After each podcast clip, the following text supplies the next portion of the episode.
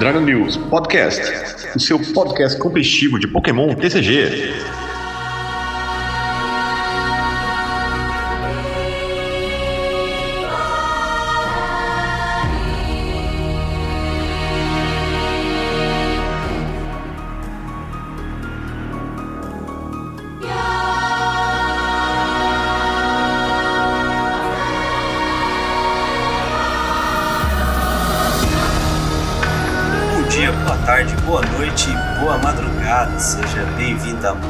Uma edição do Dragon News Podcast, o seu podcast competitivo de Pokémon TCG. Eu sou o João, sim, e olha, eu tô muito ansioso pra Scarlet Violet. Fala galera, eu sou o GH e falando em Scarlet Violet, eu tô curtindo o jogo. Assistir, né? Jogar não, porque não tem. Eu sou o Alan Cruz, vulgo Cato Play, e eu tô curtindo o card game do Genshin Impact. Não sei se vocês souberam, mas lançou um card game do Genshin Impact dentro do jogo, que é legal pra caramba. É um card game dentro do jogo? É, você com seu boneco dentro do jogo, você vai dentro de uma taverna, que é a taverna do gato lá, e aí lá dentro você tem a loja de cartas, e aí você desafia os jogadores que estão lá dentro, você senta e joga uma partida de card game mesmo. Olha só, É maneirinho pra caramba. E dá pra desafiar outros jogadores, tem PVP. que massa. Eu, eu ali- aliás, aproveitando aqui antes da gente entrar nas, nas notícias da semana, vocês ainda estão ligados no, no Team Challenge? Vocês tentaram classificar? Como é que foi? Tô por fora, cara. É, até comentei em off aqui que eu tô meio, meio off do TCG, que aconteceram algumas coisas pessoais, eu fiquei meio fora das notícias, um monte de coisa. Então meio que nem acompanhei muito o Team Challenge, não. Mas eu vi que tinha uma galerinha que tava, tava indo bem, né? É, aqui foi o último, a última qualificatória essa semana. Eu, felizmente, consegui me classificar. E então agora esperar os playoffs. Massa, eu tô por fora do Team Challenge também. Assim, até pensei em jogar um playoff e tal, eu tava jogando com uns deckzinhos aí, mas não animei não, ainda mais tô tendo mundial, aula sábado. Geralmente os jogos são sábado. Aula sábado é, é criminoso, cara. Quem coloca É. aula sábado não pode não. Não é de Deus, Mas, não. pô, o meu, meu qualifier aqui, cara, Regi Gigas cometeu crime. Fui de Regi. Sei que o deck trai às vezes, mas, mas nesse ele foi fiel até o final. Três rounds, três vitórias, foi, foi maravilhoso. Massa demais. Regis quando roda é lindo, velho. Sim. Bom, mas vamos lá, vamos para a notícia da semana. Primeira notícia dela é que a gente sempre comenta aqui no, no podcast quando saem notícias falando sobre o registro de marcas pela Pokémon, né? E foram registradas duas marcas no, no Japão: Snow Hazard e Clay Burst. Naquele mesmo esquema que foi com Space Juggler, com Time Gazer, com Dark Phantasma, que a gente já comentou aqui. São nomes registrados num esquema que deve referenciar futuros sets japoneses, né? Então devem ser sets que devem ser lançados ali por abril e junho no, no Japão, então eles são registrados agora. E segundo a, a Pokébits, esses, esses nomes, né? Snow Hazard seria algo como perigo da neve e Clay Burst, esse Burst é mais difícil de, de traduzir, mas é algo a ver com argila, né? Clay explosão de argila, algo assim, é, fazem referências a dois Pokémon do dessa nova geração, geração 9, né? O, o Xien Pao, que é Dark Ice, e o Ting Lu, que é Dark Ground. Então, provavelmente a gente pode ver alguns sets inspirados nesses, nesses Pokémon. Como a gente não tem muita informação, é basicamente isso a notícia, é tipo, ó, vai ter um set inspirado nesses caras aqui, muito possivelmente. Aí eu queria saber de vocês, o que vocês acharam desses caras aqui? Porque eu achei bem curioso os nomes deles, né? Parece ter uma, uma inspiração oriental. É uma quinta série muito forte nesse, nesse tigrezinho. É, é, não queria falar, mas é bem isso mesmo. Eu, não, eu não consigo, não. Esse Shen Pau aí, meu Deus do céu, isso aí é quinta série total. Quinta série total, né, cara? Fala sério. Eu- Tigre Lu nem gosto tanto, mas design. o. Mas o design dele é massa, né, cara? Tipo, um Não, não, o dente de design, sabre. não, o design dos dois eu achei muito legal. Curti dos dois, de verdade. Eu achei muito legal essa. Não é, não é chifre, né? Essa, tipo, seria a galha da rena, né? Só que nesse formato, como se fosse um. Parece um capacete virado, uma parada assim diferente. Parece uma eu achei bem legal, né? É, parece uma cubuca, é verdade. É uma escavadeira. E É, tem isso verdade, também, né? Pode ser um escavadeiro também, né? É, pode ser uma escavadeira. Eu, eu gostei, cara, do design dos dois. Só achei estranho o nome do, do tigre ali, porque quando eu li, eu falei, quinta série. é- Ai, mas tá bom, né? Vamos ver o que Mas vai é- sair. Aliás, é, em 10 de março, né? Continuando aqui a, a notícia, vai vai lançar um subset, né? O primeiro mini set japonês que vai ser o Triplet Beach é, lá no Japão, né? Provavelmente esse mini set deve fazer parte de alguma outra coleção nossa aqui no, no ocidente. Então a gente vai ter Scarlet X e Violet X, depois Triplet Beach e provavelmente Snow Hazard e Clay Burst no Japão, formando os nossos primeiros sets de Scarlet e Violet. Vocês estão ansiosos? Eu tô. Já quero que chegue logo esse novo formato que a gente vai jogar, porque já tô na vontade. É, esse formato promete. Bom, É, eu quero ter a rotação, né? ah, mas então isso aí, isso aí a gente vai falar já já. É, vamos pra, já que já a ideia é falar de Scarlet Violet, né? Vamos falar aqui das notícias, são bastante, com bastante, bastante coisa. Então vamos, eu vou passar tudo e aí a gente vai escorrendo assim por partes, beleza? Foi revelada a data de lançamento da Scarlet Violet Base 7, né? A primeira coleção desse bloco novo vai ser lançada no Ocidente no dia 31 de março de 2023. Geralmente ele teria sido lançado ainda em fevereiro, mas por conta do lançamento de Crown Zenith em janeiro, é bem provável que eles tenham escolhido atrasar um pouquinho o, o lançamento da nova geração na, nas cartas aqui no Ocidente. O meu bolso agradece. A princípio a coleção vai ter 198 cartas antes das secretas raras então, isso significa que é uma mistura de Scarlet X, Violet X do Japão, mais as cartas do Starter 7X. Fora isso, eles anunciaram algumas mudanças aqui no Ocidente. Pela primeira vez na história, as cartas ocidentais vão usar as mesmas bordas cinzas ou prateadas do Japão. Então, segundo a TPCI, isso vai unificar o jogo a nível global. Mas sobre isso daqui a pouco. O tipo de trainer, né, de carta treinador que a gente conhece, né, item, apoiador, estádio, e vai ser movido para o canto esquerdo superior da carta em vez do canto direito superior, para que elas fiquem mais visíveis nas mãos dos jogadores, né? Então você abriu ali as cartas na mão, então vai ficar mais fácil de você ver apoiador, item, estádio, essas coisas no canto superior esquerdo. As energias básicas também mudaram de nome, vão mudar de nome, né? Em vez de vir só escrito energia na carta, vai vir dito energia básica e o símbolo tipo, né? Então a gente tem imagens das energias de grama, fogo, água, elétrico, psíquico, lutador, dark, metal desse, desse novo bloco e todas elas constam lá. Energia básica e, e, o tipo sempre com a borda prateada. Eles também aboliram é, aquelas imagenzinhas que a gente usava para identificar o set, né? A gente sempre tinha um símbolo da, da coleção no canto inferior esquerdo e, e ele foi abolido. A gente vai ter agora código da coleção como nas cartas é, japonesas. E esse código, por exemplo, o de Scarlet Violet a Base 7 é SV1 e junto com esse código vai vir acompanhado a informação da língua da carta. Então, por exemplo, uma carta da Scarlet Violet em inglês vai ter o código SV1EN de English. Né? Também anunciaram um aumento de preços nos produtos ocidentais. Né? Isso sempre para o mercado americano. Por exemplo, o preço do booster vai de R$ 3,99 para R$ 4,49. Em razão desse aumento, também aumentar a quantidade de cartas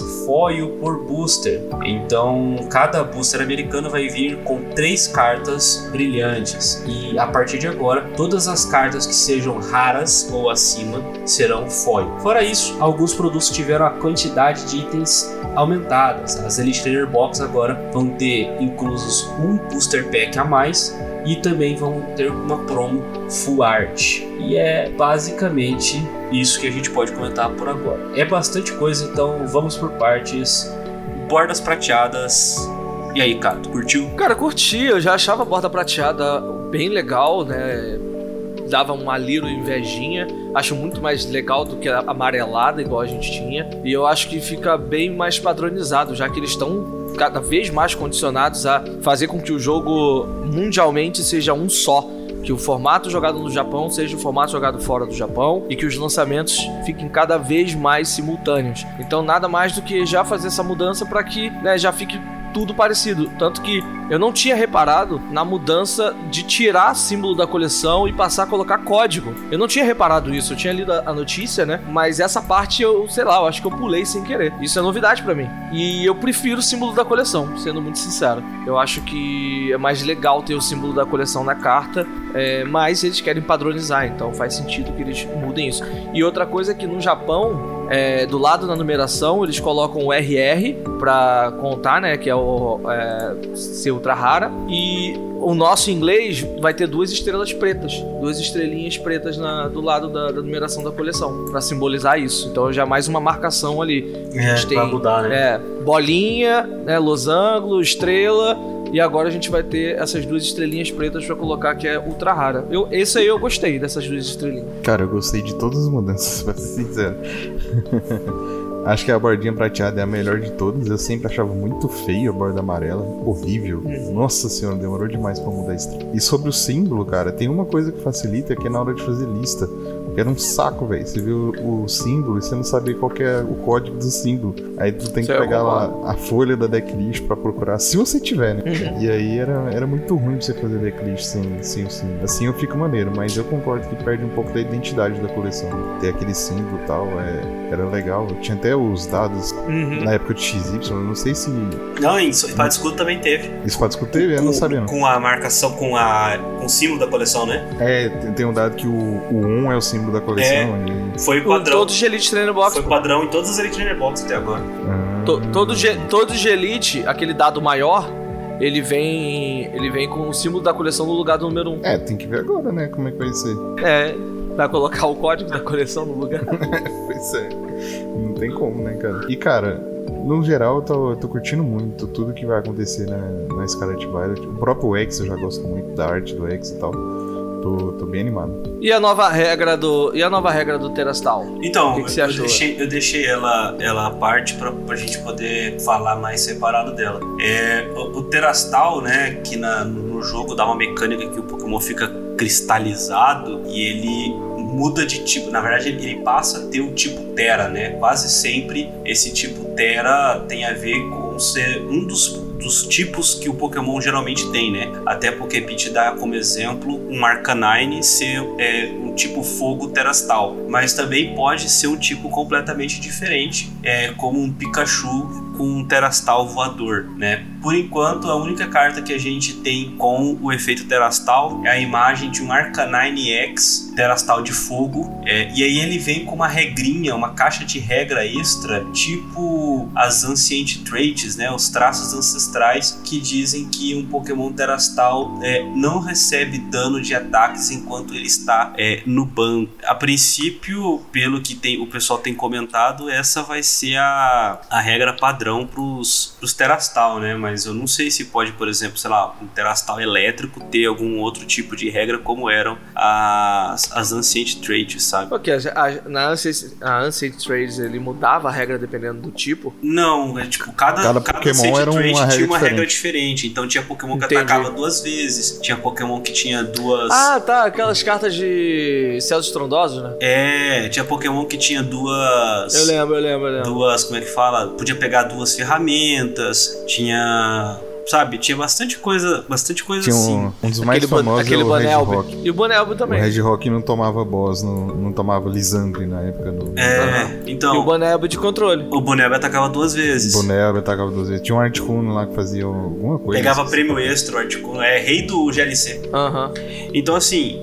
Por enquanto a gente só tem essa imagem, o pessoal tá, tá assumindo que todas vão ter o mesmo efeito, né? Mas sei lá, né? Fica a esperança de que eles usem, por exemplo, cada tipo para um, um, efeito diferente, né? E aí a gente abre também uma outra, uma outra questão, né? Com o Terastal fazendo com que o Pokémon possa assumir um tipo diferente do dele, né? Já pensou se a gente tem uma nova Delta Espécies aí com Pokémon com tipo trocado por conta dos Terastal? Uma possibilidade. É a esperança, né? É a oportunidade que eles têm para fazer isso, já que a mecânica permite que isso seja feito, por que não trazer isso pro TCG? Como a gente tem o primeiro aí que foi anunciado que é o Arcanine com um Terastal de fogo, por que não lançar um Arcanine talvez com Terastal Dark ou com um Terastal de outro tipo? No, Sim. É, tipo, eles têm a oportunidade de fazer isso porque a mecânica do jogo já permite que isso aconteça, né?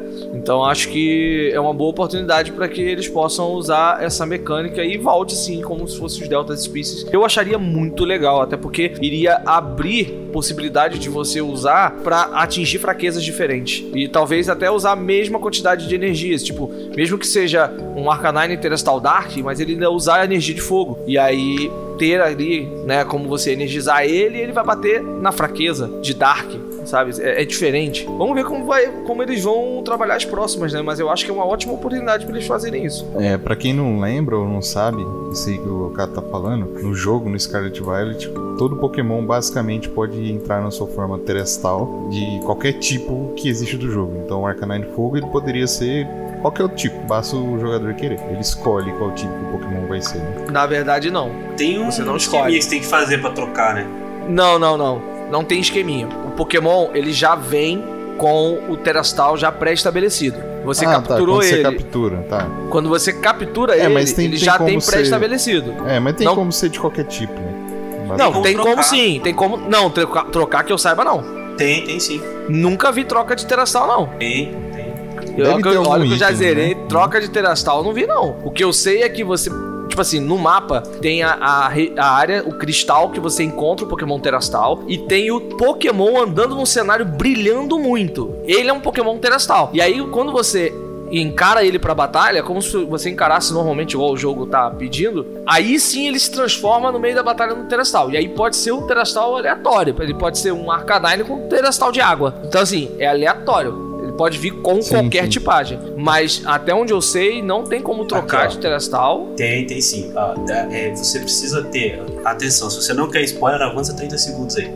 É. Você precisa ter derrotado o, o líder de ginásio do tipo normal, que é o Larry. Uhum. E depois que você derrotá-lo, você vai poder falar com o chefe que fica atrás do sushi bar uhum. e ele vai te oferecer a oportunidade de trocar o Teratype dos seus Pokémon. Para ah, trocar, tá. ele, você precisa ter 50 Tera Shards. E ah, você tá. coleta esses Tera Shards é, pelo jogo. Então é, é derrotando Pokémon é, que tenha é, Teratype do mesmo tipo ou em Tera Raid Battles. É, né? não, não. Eu, eu, vi esses Tera Shards. Você até tem alguns que você encontra ele no, no mapa. É só assim, isso, então. Um é, aí você consegue trocar. Então, é então isso serve. Isso, isso eu já acho mais difícil que traga pro, pro TCG. Mas, por exemplo, sair um Charizard elétrico, eu não duvidaria nada. Uhum. Sabe?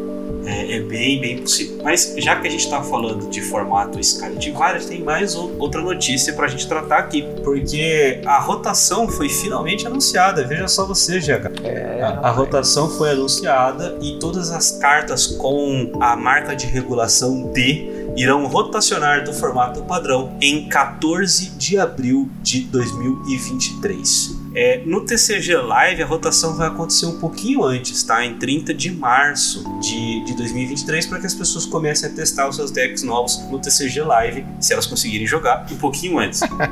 o formato expandido não vai sofrer nenhum tipo de modificação, vai continuar sendo Black and White on, tirando as cartas, obviamente, que foram banidas. Fora isso, a Pokémon anunciou uma modificação nas cartas de ferramenta. Né? A gente até então no jogo tem as ferramentas Pokémon que são itens é, e elas interagem como itens o tempo inteiro e apesar de itens são também ferramentas. A partir de Scarlet Violet e do momento em que Scarlet Violet se tornar tornamente legal, né, legal para jogo e torneios oficiais, o grupo de ferramentas Pokémon não mais será um, um subgrupo, né, das cartas de item. Elas vão estar agora na sua própria subcategoria ferramenta. Então, isso significa que os treinadores agora vão ter quatro subcategorias, que são itens com detalhes em azul, apoiadores com detalhes em laranja, estádios com detalhes em verde e ferramentas que vão ter detalhes em roxo. Isso afeta bastante o jogo, porque junto com isso a Pokémon fez uma errata com todas as ferramentas que já existem. Então, todas as ferramentas que já foram lançadas, que estão no formato padrão, no formato expandido, no formato limitado, tudo, elas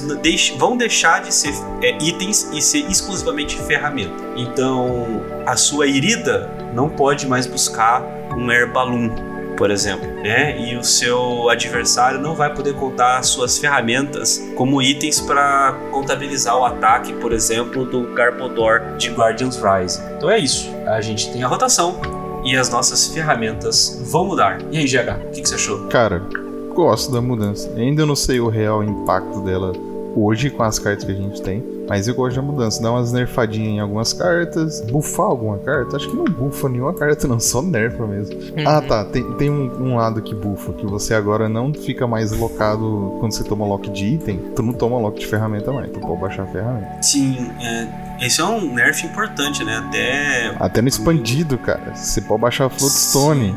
Acabou o controle. Sim, um amigo, um amigo até levantou e falou assim: ó, é, vai prejudicar muito os decks de controle, né? Porque você não tem mais boss stall, né? Não, não existe mais boss tal no expandido por causa do, do Floatstone. Não só no expandido. Vai trabalhar bastante no, no formato padrão, né? Lembrando que essa mudança ela só vai fazer efeito quando a Scarlet Violet se tornar é, Tournament Legal, né? Então, por enquanto, e para todos os torneios que acontecerem até o dia 14 de abril, ferramentas ainda são itens, né? Depois dessa data que elas deixam de ser itens. Tem um detalhe interessante, cara. Todo bloco de coleção novo vem uma nova regra. A gente teve a mudança ali de XY para Sol e Lua, é, mudando de você não poder é, usar apoiador no início, se eu não me engano. Eu acho que era isso. Isso, deixa, deixou de poder usar apoiador no turno 1. Deixou de usar apoiador no turno 1.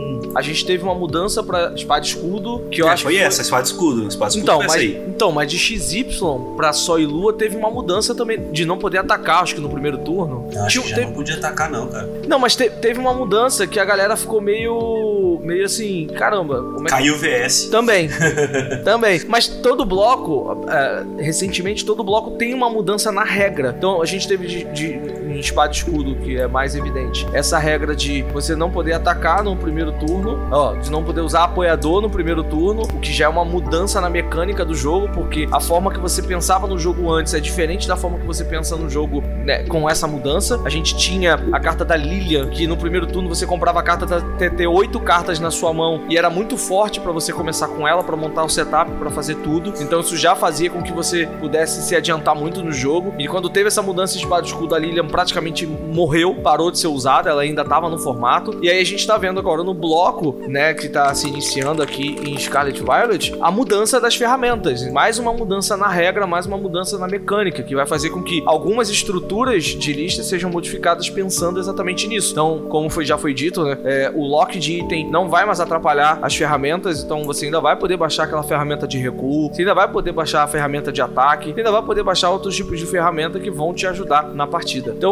se a gente vê, né, todo bloco tá vindo uma mudança, tá vindo um- uma regra nova, uma situação nova. E isso faz, pelo menos, uma grande tentativa de algo que o GH sempre bate na tecla, que é de ter uma mudança no jogo, de ter novas estratégias, de dar um ar novo pro jogo. E isso eu acho legal. Eu gosto porque parece que tá dando um gás a mais, um respiro a mais pro jogo, porque parece que tá sempre as mesmas coisas acontecendo. E você, GH? É, o Cato já resumiu bastante do que, que a gente sente, né? Assim, é sempre bom você tentar inovar, fazer coisas novas. Esse é um jeito legal de inovar. Não sei se vai ter alguma outra mudança, mas por enquanto acho que já teria anunciado, né? Se tivesse alguma outra Sim. mudança drástica. Também acho. É, Eu acho que não muda mais nada, não. Eu É, eu, acho eu achei bastante curiosa essa mudança. Eu- de tudo que podia vir, é, o que eu menos esperava é, é, é que as ferramentas deixassem de ser itens. Isso me pegou realmente de, Verdade. de, de surpresa, porque é, é uma mudança que impacta bastante, né? Ela muda muita coisa no jogo, né? Então, eu, não, eu realmente não, não esperava, não. Mas a gente vai, vai se adaptando, né? Bem, bem comum do, do jogo, a gente vai, vai mudar um pouquinho as estratégias e apesar do pessoal achar que ah, controle morreu, morreu do jeito que a gente tem controle agora, né?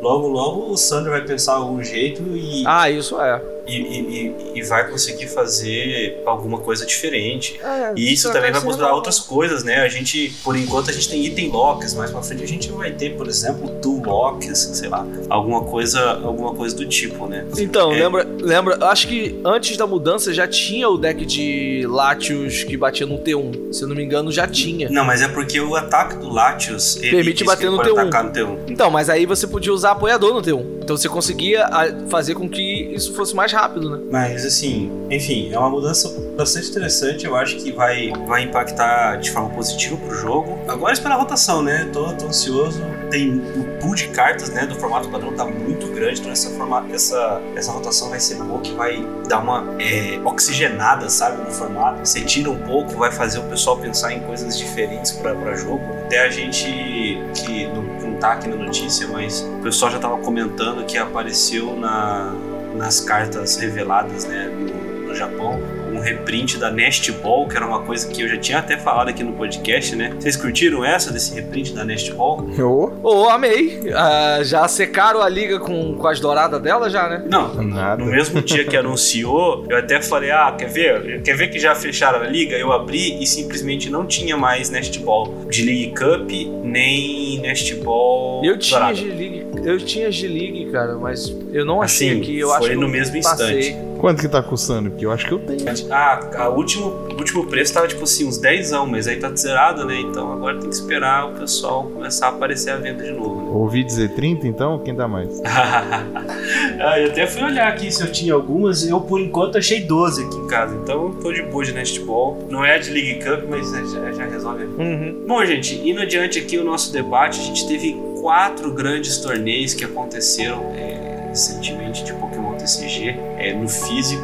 então a gente escolheu falar aqui um pouquinho sobre eles agora. Na verdade, teve cinco, né? Porque teve a Champions League Kyoto, mas aí é um formato um pouquinho diferente, a gente só tem o top 4. Teve o Like, né? O International de São Paulo, a gente teve regionais em Toronto, no Canadá, em Stuttgart, na Alemanha e em Brisbane, na Austrália. É, foram cada um foi vencido por um deck completamente diferente. Então vamos lá, né? Aqui no, like, eu não sei se vocês acompanharam, mas só tinha Lugia, né? Então, top 8 com 1, 2, 3, 4, 5, 6 Lugas no top 8, um Lost Box e o Sander de Velton Control, claro, né? Porque o Sander não ia vir com o deck porradeiro pro like, né? E o vencedor foi o Tord, pela primeira vez campeão do like, fechando o ciclo dos, dos Internationals dele, ele foi campeão com o Lugia Archeops, vencendo o Lucas Causar na final. Polêmicas à parte, eu não, não via, não pude ver a partida, mas a, a lista do Torge é uma lista bem interessante de, de, de Lugia, né? O que vocês acharam?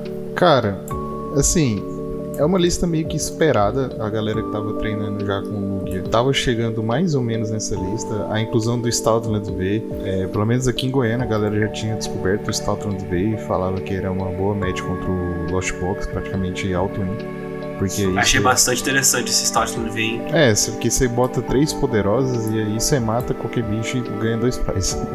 Basicamente, mesmo o Cramoran, né? O Cramoran você precisa de mais um pouquinho. Mas você mata os, os Sablai e os Conf e tudo e pega dois prizes. Então, você fazendo isso uma vez já, já deixa a match muito ruim. Você faz isso duas vezes, acabou. Não, não tem é, já é vantagem. É, já acabou o jogo. Então é uma cartinha que vale a pena se incluir contra um deck que é super popular. Aí tem Charizard e Velto, é tipo staples em deck de Lugia V-Star, que não é o Lugia branco que a gente chama, que é o Lugia puro normal, né? É o Lugia com, com Aurora e etc. Então Charizard e Velto aí já costuma dar em todas as listas. E o resto também a gente costuma ver, né? O Pompo Cabu pra tirar estádio, Dance Parse pra tirar fraqueza, Manaf não tomar dano no banco. Então a linha de Pokémon foi, foi bem padrão. Apoiador também foi bem padrão. No final foi quase tudo muito padrão, sabe? O sentimento que fica é que o Tord ele não ganha só porque a lista é, é muito boa, como ele costuma fazer. Geralmente é os dois, né? A lista dele costuma ser muito boa e inovativa, mas o cara é um monstro também. Ah, o, cara, o cara ganha tudo no braço, cara. Até quando ele pega uma bad match fodida que foi contra o Sander, que ele enfrentou o Sander no top 8. Que o Sander tá com um deck que é feito pra ganhar do Lugia e ele foi lá e ganhou do Sander. Pois é, cara, como é que pode, né? É, dois monstros do TCG, o cara que é o monstro do controle com um deck que é super favorável contra o Lugia e o Tord ganhou. Essa partida eu acho que não foi transmitida. Não, eu acho que não foi transmitida. E pra mim, a, aquela foi a final do, do like que a gente não viu.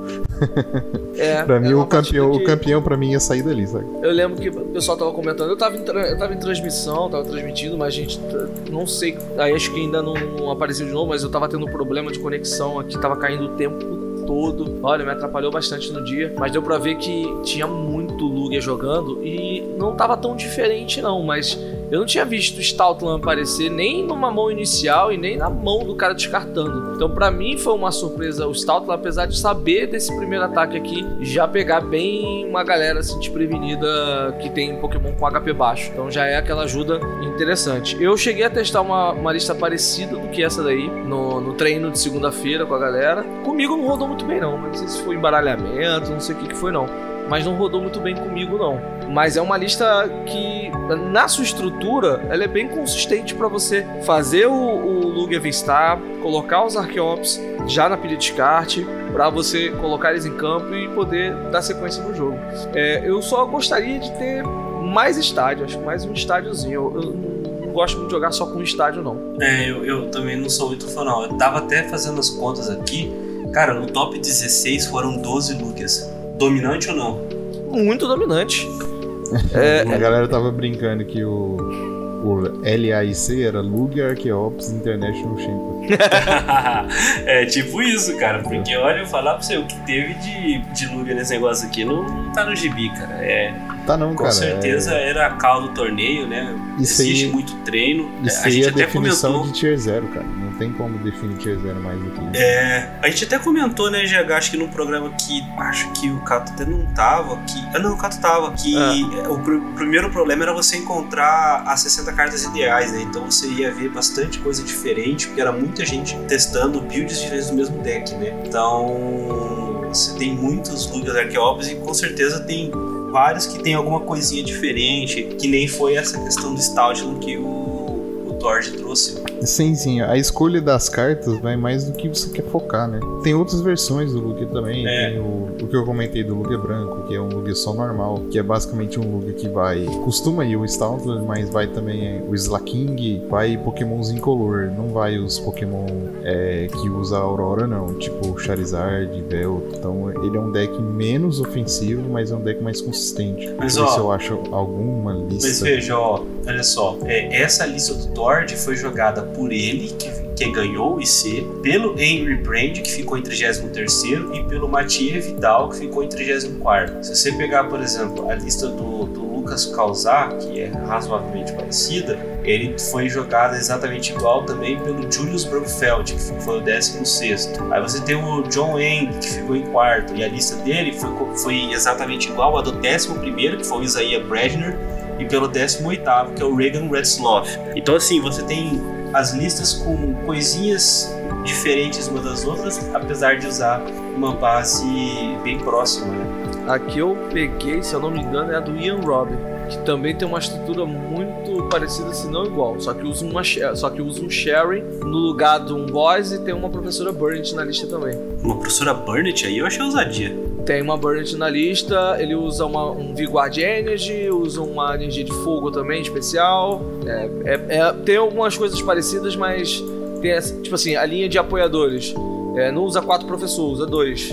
É, dois professor, duas Marnie, duas Serena, um Boys, um, um Sherry e uma Burnett. Mas de Pokémon, é, ele vai com. É, ele diminui um Archeops e vai com dois Luminion e um Crobat também na lista. Eu acho o Crobat too much nessa lista aqui, eu acho que, sei lá. Entendi. Cara, eu tava dando uma olhada nas listas aqui. Eu fui incapaz de achar um Lugia branco que eu comentei. Simplesmente não acho. Nossa. Ah, Todos são com a Aurora, cara. Todos. Acontece, tem um monte de coisa diferente, né? Com cara? certeza.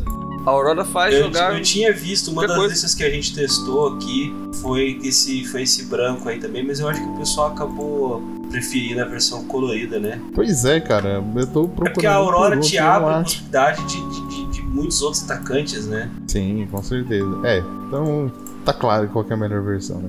É.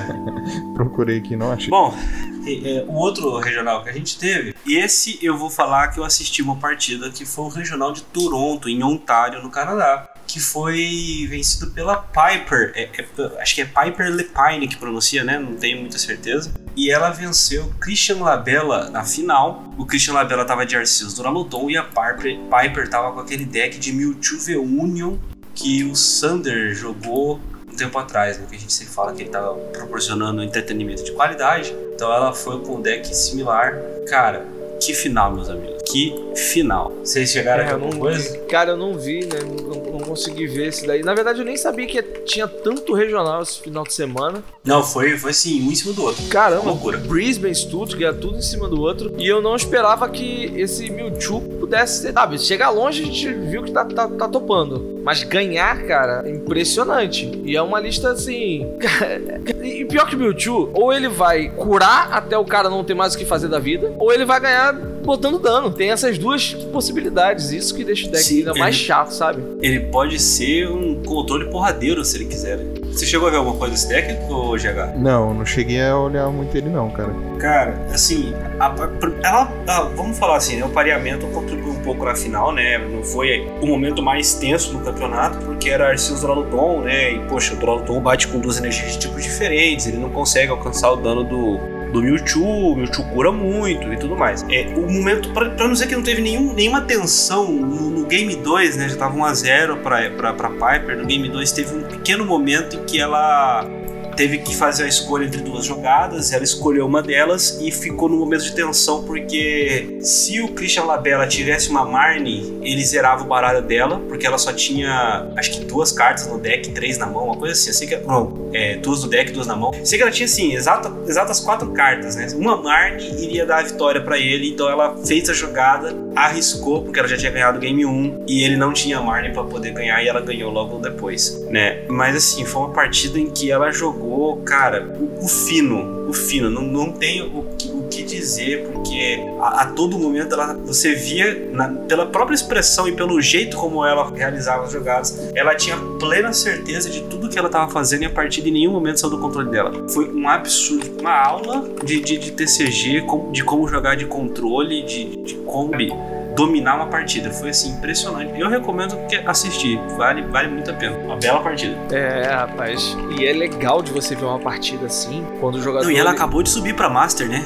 É, não, e é, e é legal porque assim, quando você percebe que o jogador, só na expressão dele, no- no- do jeito dele mover as cartas, contar as cartas e tudo mais, que ele tá seguro a ponto dele saber exatamente qualquer jogada que ele vai poder fazer, e qualquer jogada até que o oponente vai saber, é uma segurança que, meu, meu amigo, é impressionante, cara. É muito legal de, de assistir partidas assim. A gente já viu algumas partidas assim e eu queria ter visto, né? fiquei agora curioso pra ver essa partida, porque você vê na postura do jogador que ele já tem pensado assim, que 10 turnos à frente. Ele sabe exatamente o que o cara vai responder, ele sabe exatamente como ele vai derrotar o cara. E isso é muito Sim. legal, sabe? De você já ter um plano de jogo que vai te possibilitar fazer isso e você conhece muito bem todas as suas cartas e muito bem tudo que você pode fazer. Eu queria ter assistido essa partida, acho que eu vou procurar pra assistir depois. Não, recomendo. Dá uma procurada porque vale, vale muito, muito, muito a pena. É, foi uma partidaça, partidaça. Bom, o, o- mais alguma coisa?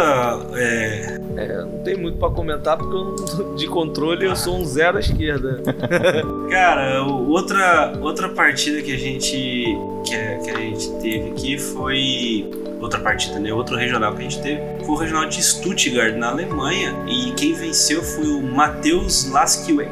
Laskiewicz, provavelmente eu pronunciei errado, né? Mas é, ele é polonês, ele jogou de Palkia Vikavolt e venceu Brent Kuzemans da Bélgica que tava de 1000 VMAX Quinta série. é, na final. Quinta série, Kuzmas. É, pois é, fazer o quê, né? E, e, assim, esse regional de Stuttgart teve um, um top 8 bem diferente, né? Porque foi um polonês em primeiro, um belga em segundo, um holandês em terceiro, um norueguês em quarto, um eslovo, acho que um eslovaco em, em quinto, outro holandês em sexto, outro polonês em sétimo e um britânico em, em oitavo. Foi, foi bem, bem diverso é, esse top, já teve uma variedade um pouquinho maior do que, por exemplo, o nosso like. Apesar de ter 3 mil, a gente teve um Lukia, um Lost Box, o Palkia Vikavolt que foi campeão, um Palkia Intelium pilotado pelo Magnus Pedersen e o Sander jogando de quê, Cato? Controle, obviamente. Mewtwo Controle, Mewtwo V-Union com Gengar. é o único que honra, é o único que honra aquilo que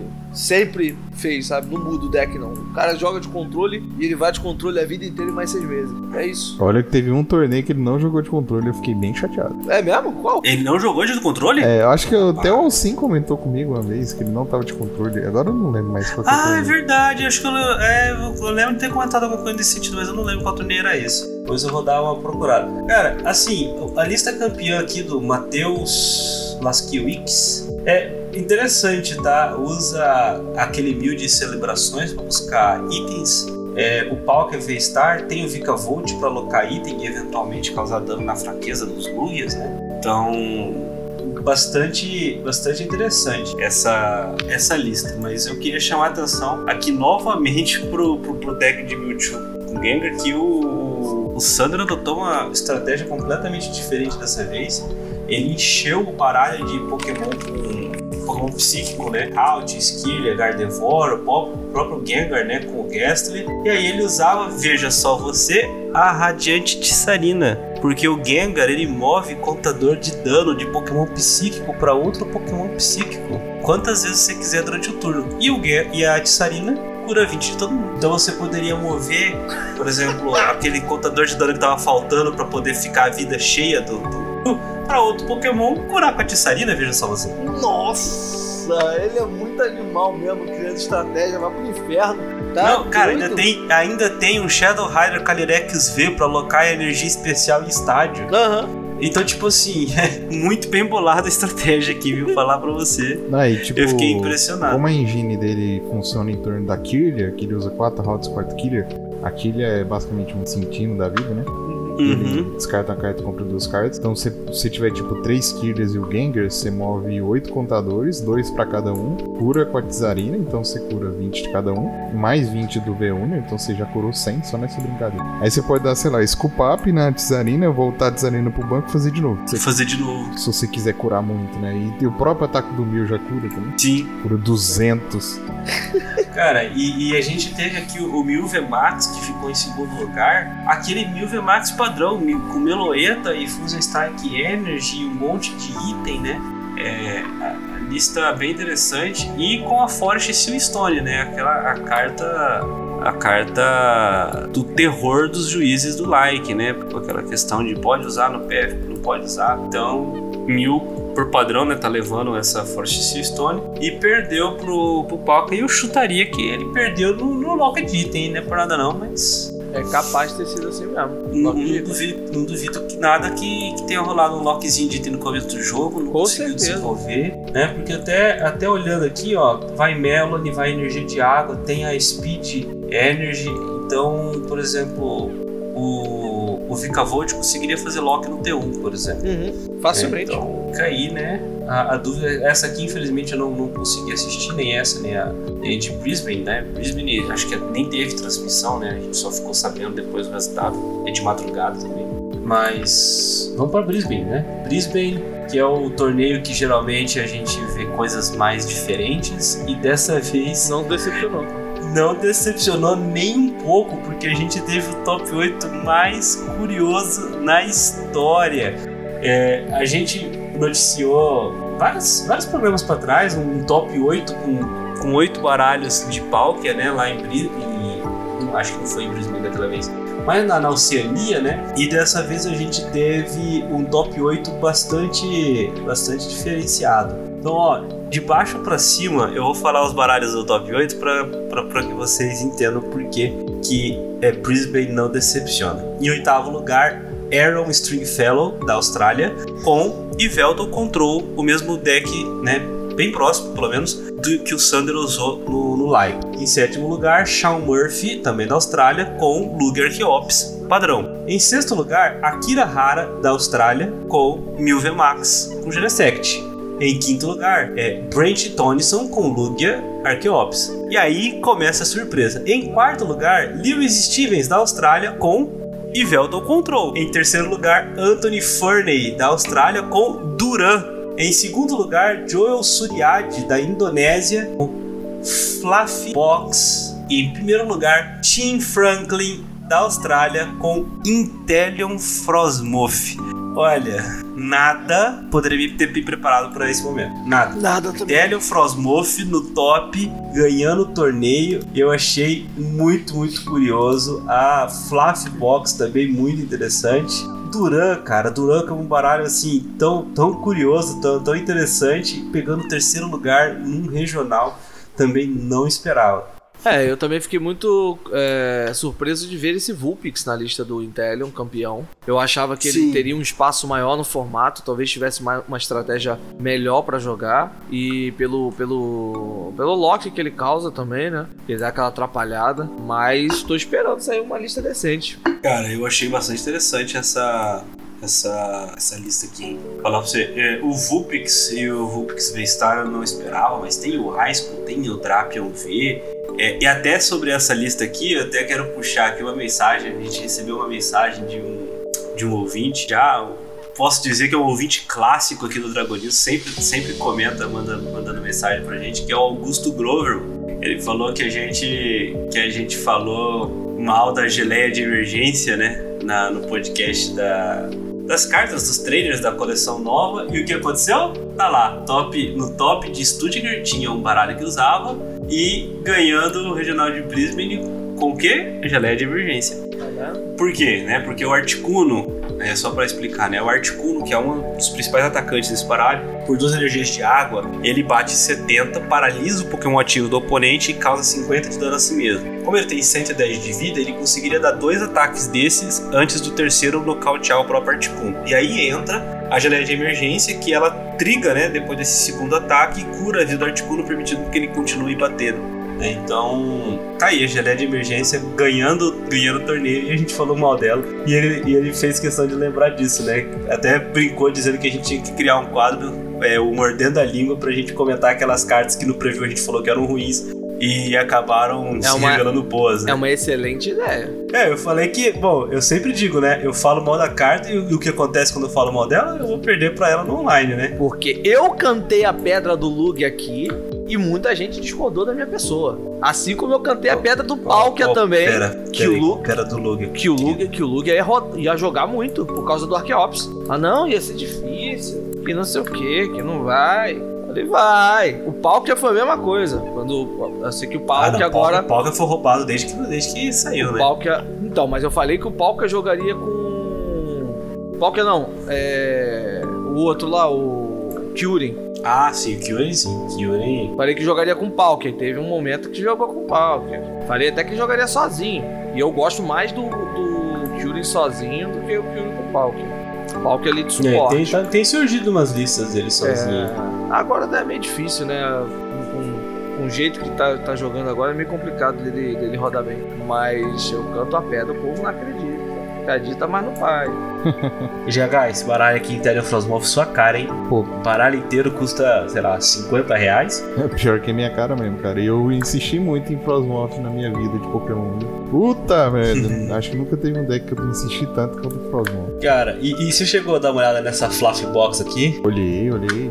Achei bem interessante essa Fluffy Box aqui, ó. Mesma estratégia do. Sabe o que é engraçado? Do Articuno. Que mais da metade desse deck da Fluffy Bolt já existia. Sim, Sim. eu tenho um sim. amigo que tá jogando, só que usa foco maior em usar o Zekrom, não usa o Regelec e acho que nem muito os Ápidos, não, mas. Sim, e sempre foi um deck chato, cara, quando você consegue montar os Fluffy. Então, E pior que fui eu, que- eu, eu dei ideia do, do amigo jogar. Eu falei, pô, é um deck barato, joga com ele. Eu dei essa ideia, esse e, e o Reg. Aí ele foi pra esse lado, porque ele gosta desse estilo. Curtiu pra caramba, é o deck que ele mais tem jogado. Não, é, é da hora, cara. É, eu, eu, achei, eu achei interessante é, nesse, nesse Fluffy Box aqui é o seguinte, tá? A estratégia tem, tem a mesma questão dos hábitos, né? Da, daquele Intellion Frostmoth, né? A diferença é que, pelo menos esse que ficou em segundo lugar não leva a, a geleia de emergência. Então, sei lá, às vezes a derrota veio por causa disso. É, mas o Zekrom bate 130 e causa 60 em si mesmo. Você tem outro atacante que é o Regelec, que vai no Regi, que dá 120 e depois 40 em 2. Você tem o Snorlax, que dá 180. Você tem os Aptos para aumentar o dano dos seus Pokémon elétricos básicos. Você tem o Raikou V, compra a carta e bate de acordo com o banco. E aí, o grande pulo do gato para mim, que é o Medichan V, cara. Você pode dar Medichan e ganhar turno extra, que é essencial nesse baralho aqui para você, né, ganhar tempo em relação ao seu adversário, né? Opa, deixou aquele bichinho ali por 20, faz o Medichan, ganha um turno extra e continua na frente do seu adversário. Gosto muito da- dessa, dessa ideia, sabe? O que mais? Vocês chegaram a dar uma olhada nas outras listas aqui? O Duran, bastante interessante. É, o, Enfrentei um Duran muito parecido com esse aqui no, no Team Challenge. é, Eu, eu, Duran é eu achei, só, mesmo. eu achei só estranho que não vai Manaf. Não sei se é porque não falta espaço no banco, mas. Não, eu não sei, Sei lá. se, é, se é muito espaço no banco, não. Talvez ele não esteja preocupado mesmo em tomar dano no, no, no banco. Até porque não tem muita coisa que bate no banco atualmente. É, acho que não tem muita coisa que bate no banco atualmente. Então meio que não tá muito preocupado em proteger o banco agora. E eu gosto da ideia do peônio, que o peônio já permite você buscar o que você precisa naquele turno e adianta muito o jogo do Duran. Você pode até deixar o oponente começar, que aí você, peônio, você pode buscar um Battle of Pass e, sei lá, mais alguma outra carta, é, tipo um Yellhorn, Battle of Pass e o Radiante Venusaur tá aí pra, pra comprar mais cartas no, no fim do turno. Bem, bem, bem legal, sabe? Tô até pensando em copiar isso aí pra testar depois. Copiar é, em vida, acho que cara. vale a pena. Ah, Não, é essa, legal. essa listinha aqui é bem da hora, eu achei bem, bem bacana. Pyukomoku é legal, o Radiante Venusaur eu realmente não esperava, bastante interessante. Bom, era isso, gente. A gente teve, se quiser, a gente pode dar uma repassada rapidinho aqui. Na Champions League de Kyoto, outro torneio que aconteceu, a gente só tem um top 4 dela. É também um top 4 bem, bem diversificado, né? É um Lost Box, um Eternatus Weezing, veja só você, Uhum. Luke Archeops e o campeão que foi Regigigas. O Giga sempre foi um deck legal, né, cara? É um deck. Regigigas. Cara, Regigigas é muito amorzinho. Uma lista, inclusive, bem parecida com a que eu usei. É, engraçado usar três Regelec, né? O cara tá querendo mesmo bater em Lugia e, e forçar ainda um. Esse aqui é o que bate. É o bate 120, 40, 40. Então, ainda- mesmo assim, ainda deixa já um bichão machucado no banco e é muito legal isso daí. Não, então, o legal desse, desse Regeleg aqui é que, por exemplo, você, se o seu adversário de Lugia, né, não tá com a Manaf, você precisa dar choice só pro primeiro. Você vai dar 150 no primeiro na fraqueza 300 nocaute e você já vai botar 40 no próximo Lugia, já nem precisa mais da faixa pra nocautear ele, sabe? É verdade. Aí bate 240, fecha o fecha o dano. Assim, na verdade o cara nem vai montar dois Lugia, né? vai montar só um. Ah, isso é. Ah, ah, às vezes acontece, né? O cara tem um AVC, né? Baixa um segundo Pois é, a, a, a partida, a partida que o, o deck me traiu que eu falei foi uma em que aconteceu o seguinte: é, eu perdi na moeda, meu adversário escolheu começar de Lugia. Ele fez o, o rolê dele e passou com o Lugia V na frente. Cara, rushei o deck, Regelec, energia, choice, morre Lugia, 42 no banco. Aí foi forçado a baixar outro Lugia, eu vem Lugia, morre Lugia. E aí eu ganhei o game 1. No game 2 o baralho traiu e no game 3 também? Traiu, mas assim, esses são detalhes. É, nesse caso aí, quando o cara, o Lugia já tá na frente, você tem a chance de matar antes de evoluir, aí compensa mesmo. Não, tem que ser, cara, tem que ser, senão não, você não consegue jogar depois. Eu achei bastante interessante essa, essa listinha aqui. E eu vou falar pra você, eu não esperava Eternatus, hein, cara. Sério mesmo. É. Eternatus no top 4 com o Wizzing de Galar. Tá aí uma parada que eu Tá aí esperava um mesmo. negócio que eu não esperava, não, cara. Eternatus padrão. Faz, faz Eternatus, tem o Wizzing, tem Crobat VMAX. E, e fé, né? Porque. É, fé e caldo de cano. Bem,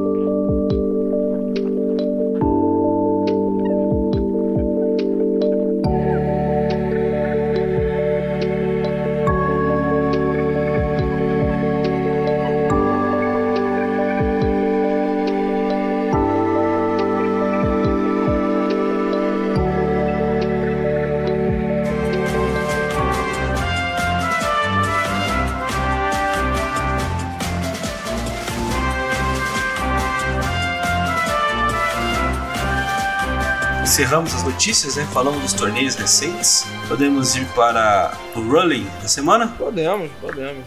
Bom, vamos lá. Podemos ir, Jagão? Tem mais alguma? Não, podemos. Ah, então beleza. É, o running que eu deixei na semana passada tinha a ver a interação do Corviknight VMAX com o de Galar. Né? O Corviknight tem aquela habilidade Lustrous Body que previne né, os efeitos das habilidades dos Pokémon do seu oponente causados sobre ele.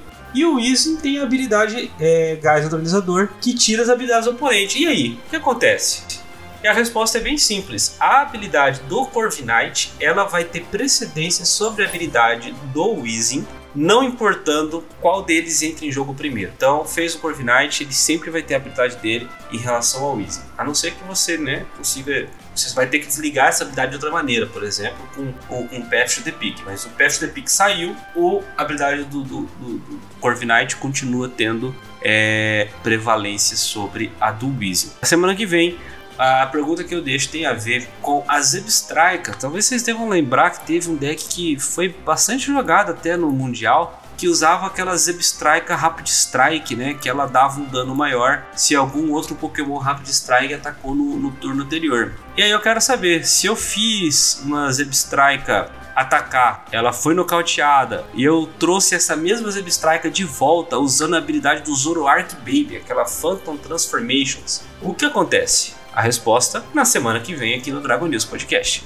Olá, pessoas que habitam os confins da internet. O GH teve problemas técnicos na finalização do cast. Logo, o encerramento dele não foi gravado. As redes sociais dela estão inclusas na postagem desse cast. Até o próximo episódio. Falou. Valeu, pessoal. Eu sou o Alan Cruz, vulgo Cato Play. Você me encontra nas redes sociais do canal Cato Play. Muito obrigado por ter acompanhado o cast de hoje. Não esquece de comentar, deixar uma mensagem aí pra gente interagir, que é sempre muito legal poder ter o contato com vocês. Beleza? Eu fico por aqui. Beijo no coração de todo mundo e até semana que vem. É isso aí, pessoal. Você pode me seguir tanto no Twitter quanto no Instagram em João Alcim. Também pode seguir o Dragon News Podcast em todas as redes sociais em arroba Dragonews Underline Pod. Quer mandar um e-mail, quer mandar uma sugestão com uma crítica, um elogio, pode mandar lá para dragonews.podcast.gmail.com que a gente vai ficar muito feliz em ler e te dar um retorno. É isso aí, até semana que vem.